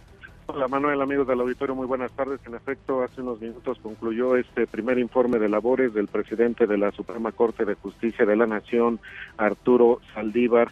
Y en este mensaje de prácticamente 50 minutos, Manuel, eh, pues el también titular del Consejo de la Judicatura Federal aseguró que las acciones que se han emprendido en el último año dan muestra de que se va en la dirección correcta para impartir una nueva forma de justicia. Vamos a escuchar. Espero haber demostrado con hechos que estamos en la ruta de una profunda transformación del Poder Judicial de la Federación, que hemos cambiado de dirección y que vamos en rumbo hacia una nueva forma de impartir justicia y hacia un renovado compromiso con la sociedad. Estamos logrando resultados tangibles que hubieran sido impensables hace unos meses en materia de austeridad, combate a la corrupción y al nepotismo, comunicación y cercanía con la gente. Y en este sentido, Manuel, pues Saldívar Lelo de la Rea fue enfático al asegurar que están limpiando la casa para eh, sacar precisamente a los servidores corruptos y deshonestos. Vamos a escuchar. La corrupción y el nepotismo se alimentan de la impunidad que mucho tiempo las ha acompañado. Que quede claro que esto se acabó, que no toleraremos a los servidores públicos que anteponen sus intereses personales a los de la justicia. Estamos limpiando la casa y no cejaremos en este compromiso. Y bueno, Manuel, pues ya en estos momentos eh, están reunidos en privado el presidente Andrés Manuel López Obrador y los ministros de la Suprema Corte de Justicia. Esto con el fin, pues, de eh, llevar a cabo la comida que se hace tradicionalmente después de que el presidente de la Corte rinde su informe. Pues ya en estos momentos se encuentran reunidos en privado, precisamente ya degustando los alimentos en compañía de los ministros. Manuel, pues parte de lo que ocurrió aquí en la Suprema Corte de Justicia de la Nación. Sí se quedó entonces en el presidente López Obrador a la comida. Así es, sí se quedó, es lo que nos comentan, que se quedó y en estos momentos pues ya está reunido con los ministros. Bueno, a diferencia del año pasado, cuando no se quedó a comer ahí con sus vecinos, está prácticamente a una calle de distancia el Palacio Nacional y la Suprema Corte de Justicia de la Nación. Gracias, René. Seguimos pendientes, muy buenas tardes. Muy buenas tardes. Bueno, a propósito, el presidente descartó utilizar la detención de Genaro García Luna para golpear a Felipe Calderón, aunque dijo que la captura del exsecretario de Seguridad Pública es la prueba de un modelo que fracasó. Escúchelo. Yo no quiero que se piense que nosotros estamos aprovechando esta circunstancia para atacar a Calderón, al expresidente Calderón, aún con todo el daño que nos hizo. Bueno, y por su parte, Felipe Calderón se deslindó, trató de deslindarse de Genaro García Luna, su hombre fuerte, de confianza en términos de la estrategia y la implementación de la misma la estrategia de seguridad y el combate al crimen organizado en su sexenio. En un comunicado difundido a través de sus redes sociales, se dijo sorprendido por las acusaciones de la Corte de Nueva York, pidió un juicio justo y en caso de que se comprueben los cargos, que se aplique la ley. Los señalamientos contra Genaro García Luna no son nuevos. ¿En serio Felipe Calderón no sabía, no estaba al tanto de lo que hacía y deshacía, de lo que pactaba y negociaba Genaro García Luna? Bueno, y también en la mañanera, pero en otro tema, el presidente arremetió contra el líder de Coparmex, se le lanzó duro a Gustavo de Hoyos, que de por sí ataca un día sí y otro también al presidente López Obrador. Ayer dijo Gustavo de Hoyos que durante la negociación del TEMEC, López Obrador mostró una flexibilidad ante Estados Unidos que no se veía desde los tiempos de Santana, diría el presidente. Eso sí calienta y así le contestó. Si a esas vamos, yo diría que él está haciendo campaña política porque quiere ser candidato de un partido conservador en Baja California. Bueno, y a propósito del TEMEC, la firma ayer en el Palacio Nacional y los acuerdos alcanzados, platiqué en esta mesa, la mesa para todos, con el vocero de la Cancillería, Roberto Velasco. Esto nos dijo sobre los cambios, las modificaciones y sobre todo el tema de las leyes laborales. ¿Qué tanto nos va o no a supervisar Estados Unidos? ¿Le van a poner marcaje personal a nuestro país? No, no, no. A ver, hay que, hay que aclarar aquí varias cosas. De entrada, México hizo una reforma laboral que eso está en nuestra esfera jurídica. Lo que se acordó en el tratado está únicamente en la esfera comercial. Es decir, Estados Unidos no va a tener una participación en todo lo que ocurra en materia laboral en México. No nos va a supervisar. Así es, no nos va a supervisar. Bueno, y también platicamos con Roberto Velasco, el vocero de Cancillería, sobre los términos para la industria del acero y las fechas en que ellos esperan quede ratificado, sobre todo en el Congreso de Estados Unidos, el TEME que escuche. Y se establece al final un plazo de siete años que le da un periodo importante de transición a nuestra industria acerera para adaptarse. Entonces, bueno, ahí hay un término medio, digamos, lo que pretendía y lo que quedó al final y nosotros lo que esperamos es que pueda salir también antes del 20 de diciembre. Creemos que esto es un tema que no se debe seguir postergando, pero bueno, pues seguiremos observando también a lo, a lo que decidan eh, y lo mismo para el caso de Canadá. Bueno, y el embajador Ricardo Valero, el robalibros, está ya en México luego de ser no solamente señalado, sino videograbado robando un libro en una librería en Argentina. Olga Sánchez Cordero, la secretaria de Gobernación, así justificó al diplomático Dice ella que fue un despiste, escuche. Yo de verdad tengo mis serias dudas si por un libro él puede arriesgar toda una carrera y todo un prestigio como el que tiene. Yo creo que en ese momento, como nos puede suceder a alguien, o alguno de nosotros que estemos tomando un yogurt en la, el súper y que de repente, pues, oiga, el yogurt, pues sí, aquí está, ¿no? Este, sí, sí hablé con él, pero él me dijo, me dijo, no tuve ninguna intención, simplemente pagué los CDs y después este, sonó la alarma de, de un libro. Bueno, todos lo vimos, ¿eh? no está sujeto a demasiada interpretación. Todos los vi lo vimos guardarse el libro, meterlo dentro de un diario que cargaba con él y salir sin pagarlo hasta que sonó el detector de metales y se le cayó el show y fue descubierto hurtando, robándose este libro. Y como parte del operativo Peregrino Seguro, la Guardia Nacional desplegó 12.000 elementos en carreteras del país para garantizar la seguridad de los feligreses que visitan distintas iglesias con motivo del 12 de diciembre. Hasta el momento, la Basílica de Guadalupe ha recibido 3 millones de peregrinos y en total se esperan unos 10 millones de visitantes. Hasta aquí el resumen con lo más importante del día.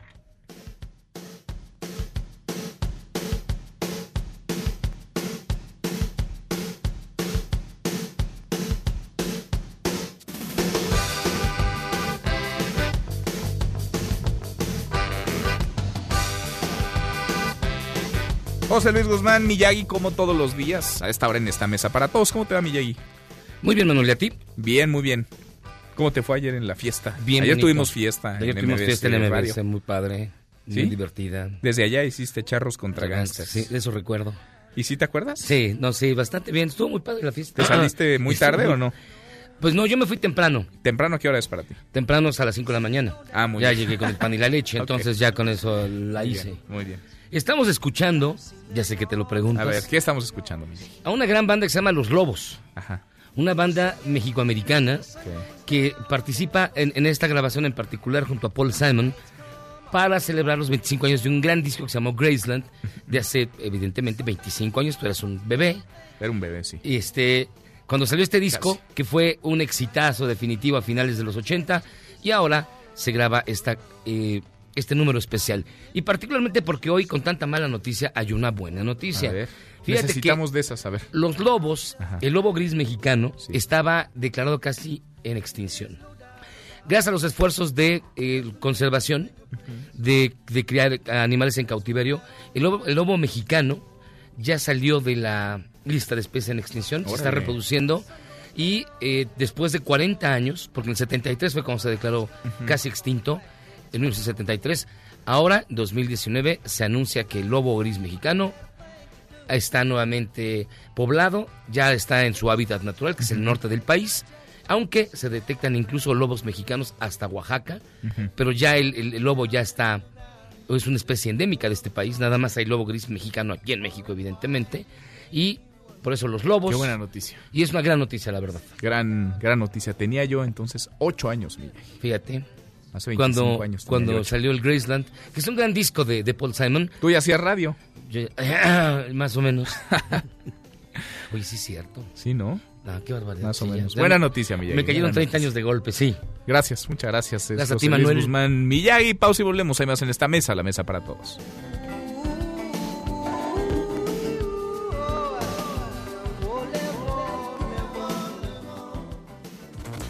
Infórmate también vía Twitter, arroba M. López San Martín. Llámanos, teléfono en cabina 5166-1025. Este podcast lo escuchas en exclusiva por Himalaya. Más información y análisis en Mesa para Todos con Manuel López San Martín. Seguimos, volvemos a esta mesa, la mesa para todos. Habrá nueva subasta este fin de semana en Los Pinos, la sexta subasta que se organiza, estas que se han convertido ya pues en una tradición durante el gobierno del presidente López Obrador. A esta le han llamado la madre de todas las subastas. Le agradezco mucho al director del Instituto para devolverle al pueblo lo robado, Ricardo Rodríguez Vargas, que platique con nosotros esta tarde. ¿Cómo estás, Ricardo? Hola, muy buenas tardes. Muchas gracias por el espacio. Al contrario. Al contrario. Es un honor, como siempre, Manuel. No, hombre, es un gusto platicar contigo siempre como lo hacemos previo a las subastas. Ya tendremos que hablar cuando pase la subasta sobre el resultado. Cuéntanos, ¿qué tiene esta subasta de distinta y diferente para que haya sido anunciada así como la madre de todas las subastas? Mira, la anunciamos así por el número de lotes a vender. Usualmente en una subasta ya muy amplia vendemos 300. Ahorita en esta subasta del próximo sábado y domingo vamos a vender 674 lotes. Ahora bien, ¿de qué se compone? Que eso es lo más importante. Alrededor de 2.200 joyas, eh, todas ellas nuevas, son de, eh, de oro ya sea blanco o eh, de 18 quilates, ya sea blanco o amarillo. Eh, son joyas con piedras preciosas, rubíes, eh, diamantes, esmeraldas, zafiros, entre otros. Eh, es un catálogo muy amplio de joyas, quizá nunca se había presentado en esta magnitud. Ah, si aparte de un catálogo tan amplio de joyas, estamos eh, ofreciendo vehículos, vehículos que son Lamborghini, Ferrari, McLaren, y si esto fuera poco, estamos agregando nueve aeronaves, un Learjet de eh, que puedes viajar 10, 11 horas, eh, Wall Street, que son de menor eh, para viajar una o dos horas, y aviones Edna, que son mucho más baratos, en alrededor de un millón de pesos.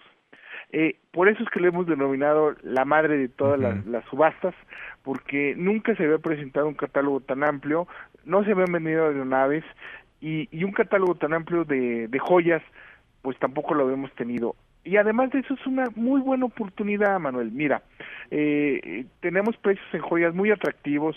Una joya que podrías conseguir en 50 mil pesos, la consigues aquí en 7 mil pesos, en 10 mil, como precio inicial. Entonces es muy atractivo. Están por debajo de valor de mercado. Pues hasta para los una regalos. oportunidad. Hasta para los regalos de Navidad, ¿no, Ricardo? Ahora, ¿de dónde vienen todos estos productos? ¿Todos son incautados? ¿Todos fueron de algún criminal, de algún presunto, no sé, narcotraficante, mafioso, de algún presunto eh, delincuente? Vienen, obviamente, la unidad, eh, la unidad transferente o nuestras principales transferentes es el es la Fiscalía General de la República, la TESOFE.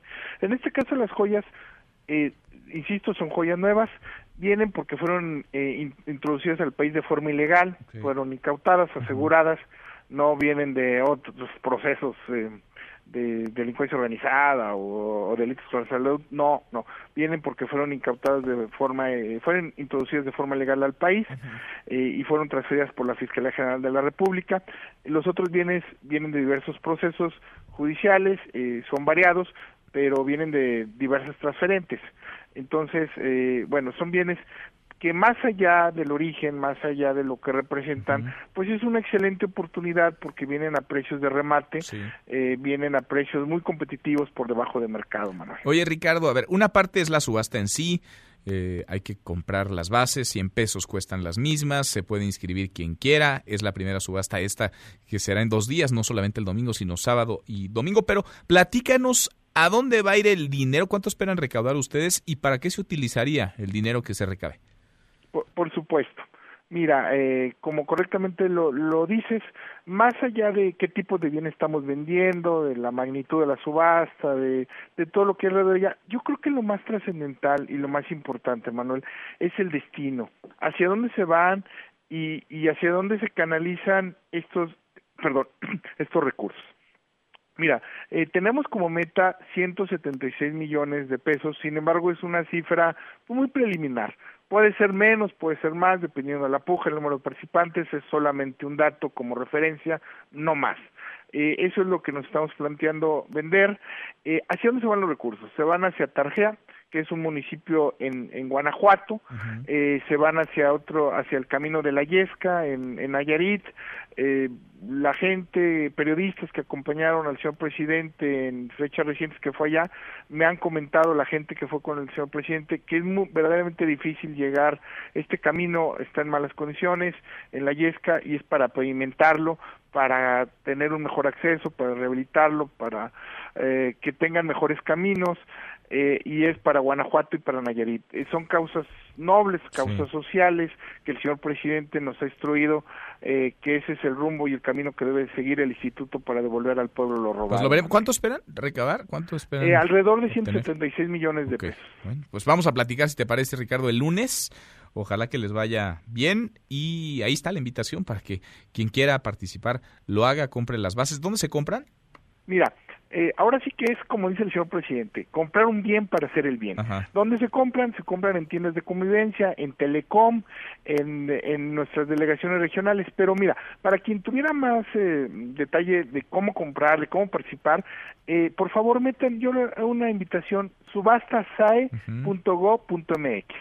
pero eh, es en tiendas de conveniencia, en Telecom, eh, en, en, diversas eh, tiendas que pueden comprar las bases, son 100 pesitos, no les cuesta más, todos pueden participar. Estas joyas es una excelente oportunidad de comprar joyas muy baratas para regalar, para tener a quien le guste, pues tener ahí sus joyas, a quien le gusta regalar, pues es una época propicia, como dice el señor presidente, comprar un bien para hacer el bien. Pues Finalmente, si me lo permites destacar, quien no pueda asistir físicamente a los pinos, quien no pueda participar, de forma directa me refiero, puede hacerlo vía telefónica. Quien así lo desea a través del teléfono, de pujas telefónicas, también hacemos la invitación a participar por esta vía para que no sea un limitante si no pueden eh, asistir en ese horario o ese día a los pinos, a la subasta lo, lo haga vía telefónica. Entonces, con 100 pesitos no, nos ayudan, compran sus bases de participación y, y, ya pueden participar. No hay pretexto. Entonces, Ricardo, el Robin Hood de la 4T, el director del Instituto para devolverle al pueblo lo robado, que tú dices que eres el Chucho el Roto, ¿ah? Chucho el Roto, ha comentado el señor presidente Manuel, es el Instituto Chucho el Roto. Muy bien. Devolverle al pueblo uh, lo que es del pueblo. Gracias, Ricardo, por estos minutos. Muchas gracias. Al contrario, yo quiero agradecerte el espacio y la solidaridad que siempre has, has tenido con el instituto y desearte que ese éxito siga acumulando en, en, este, en este próximo año por venir, Manuel. Gracias, igualmente, gracias Ricardo. Buenas tardes. Es Ricardo Rodríguez Vargas, el director del instituto para devolverle al pueblo lo robado. En Mesa para Todos, Gustavo Rentería. ¿Qué tema? Detuvieron a Genaro García Luna en los Estados Unidos. Lo acusa la misma corte que hizo señalamientos y procesó a Joaquín El Chapo Guzmán. Gustavo, querido Gustavo Rentería, ¿cómo te va? Muy buenas tardes. Querido Manuel, me da mucho gusto poder entrar en contacto con tu amplísimo público. Eh, efectivamente, eh, ya lo has documentado, lo has explicado a tu muy amplio auditorio de la mesa para todos, pero ahora la clave es, ¿qué va a decir Genaro García Luna en las próximas horas? Si se declara culpable, se convertiría en testigo colaborador. La figura de eh, testigo colaborador en los Estados Unidos funciona de la siguiente manera. Yo digo que si soy un tramposo narcotraficante y corrupto, el Estado me da pocos años de prisión a cambio de no quedarme toda la vida en la cárcel, pero abro la boca. Y si abre la boca este personaje que fue líder del CISEN eh, a los treinta y tantos años con Vicente Fox y uno de los hombres más poderosos cercanos a Felipe Calderón Hinojosa, esto va a acabar bastante mal. Ayer fue un día sensacional para el presidente de la República. La firma del TEMEC, eh, el asunto de Genaro García Luna y también devolvieron una cantidad impresionante de lana o rechazaron recibirla en el Instituto Nacional Electoral. Pero regreso al tema de Genaro García Luna. Imagínate que se lleve de corbata a los peores enemigos de la cuarta transformación. ¿Qué serían quiénes? Pues Vicente Fox Quesada y Felipe Calderón, sin tener que hacer absolutamente nada. El segundo, un hombre muy tuitero que se muere de la risa que la 4T no pudo eh, eh, eh, detener al hijo del Chapo Guzmán. Pues imagínate cómo nos dejaron al país cuando el propio Felipe Calderón tenía al combatiente de los narcos a un narcotraficante. Felipe Calderón, por cierto, Gustavo, a través de un comunicado difundido en sus redes sociales, se dijo sorprendido por las acusaciones de la Corte de Nueva York. ¿Sabía o no sabía hasta dónde tiene que estar enterado un presidente de lo que hace hace, deshace, pacta, negocia, su secretario de Seguridad Pública, más en un sexenio que tiene como ADN, como columna vertebral, el combate a los cárteles de la droga o algunos cárteles de la droga. Hagamos el siguiente ejercicio, chequen el timeline de Felipe Calderón y se pitorrea de López Obrador desde hace mucho tiempo, que todo lo sabe el presidente pues a poco no aplicaba en su sexenio del 2006 al 2012. Si todo lo sabe el presidente, pues entonces sabía de las corruptelas de Genaro García Luna. Mira, das, das en el blanco, querido Manuel. Si él sabía, recibió moches, iba en la jugada y todo esto de la guerra con el narcotráfico era una vacilada. Y si no sabía, peor. Teníamos un estúpido de presidente de la República, una persona que no sabía que había un narcotraficante, recibía sobornos y protegía a uno de los cárteles que supuestamente nos decía estaba combatiendo. El tema es verdaderamente grave, pero el cuit del asunto es cómo se va a declarar, si culpable o inocente, el señor Genaro García Luna, que tenía una residencia fundamental, o tiene todavía, eh, eh, en el Pedregal, casas en Miami y muchas otras empresas. Y ojo, ¿eh? puede alcanzar también a personas del sexenio pasado, nombré a Fox y Calderón, pero también a personas cercanas a Enrique Peña Nieto, porque tenía una consultoría que daba servicios a empresarios y a gobiernos todavía en el sexenio anterior. Esto apenas comienza, se va a poner bueno. Gustavo, gracias. Te mando un fuerte abrazo, Manuel. Otro de vuelta. Muy buenas tardes. Ya mero nos vamos, revisamos lo último la información.